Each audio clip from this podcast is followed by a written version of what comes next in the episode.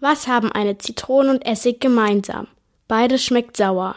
Sauer ist eine der fünf Geschmacksrichtungen. Die anderen sind süß, bitter, salzig und umami. Umami kommt aus dem japanischen Sprachraum und schmeckt wie eine würzige Brühe. Aber wie lassen sich diese Geschmacksrichtungen überhaupt voneinander unterscheiden? Das weiß Dr. Mike Behrens.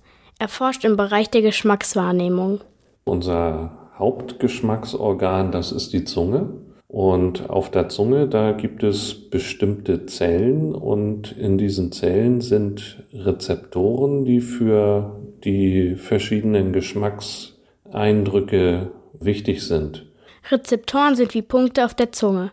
Wenn die mit Geschmäckern in Berührung kommen, wandeln sie diese in ein Signal um und leiten das dann ins Gehirn weiter. Da kommt dann zum Beispiel die Nachricht Achtung bitter an.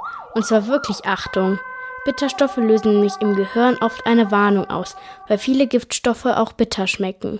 Deswegen war der Geschmackssinn vor allem früher sogar überlebenswichtig. Früher war man halt darauf angewiesen, da gab es die Nahrung nicht im Supermarkt, sondern man musste wirklich nach dieser Nahrung suchen. Und das bedeutete natürlich, dass man darauf angewiesen war, zu erkennen, ob diese Nahrung gut für einen ist. Also ob äh, sie genügend Energie bereitstellt, ob sie eventuell verdorben oder giftig ist. Inzwischen bedeutet Geschmack aber vor allem Genuss.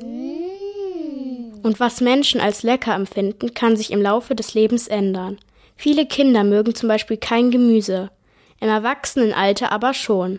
Das liegt daran, dass das Gehirn sich mit der Zeit gute Erfahrungen beim Essen merkt. Dr. Mike Behrens hat Beispiele dafür.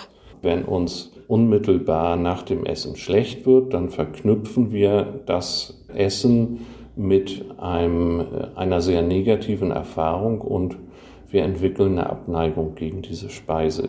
Umgekehrt, wenn wir zum Beispiel satt werden und uns wohlfühlen, dann können wir etwas Positives mit dieser Nahrung verknüpfen auch wenn sie zum Beispiel etwas bitter geschmeckt hat. Übrigens ist der Geschmackssinn eng mit dem Geruchssinn verbunden.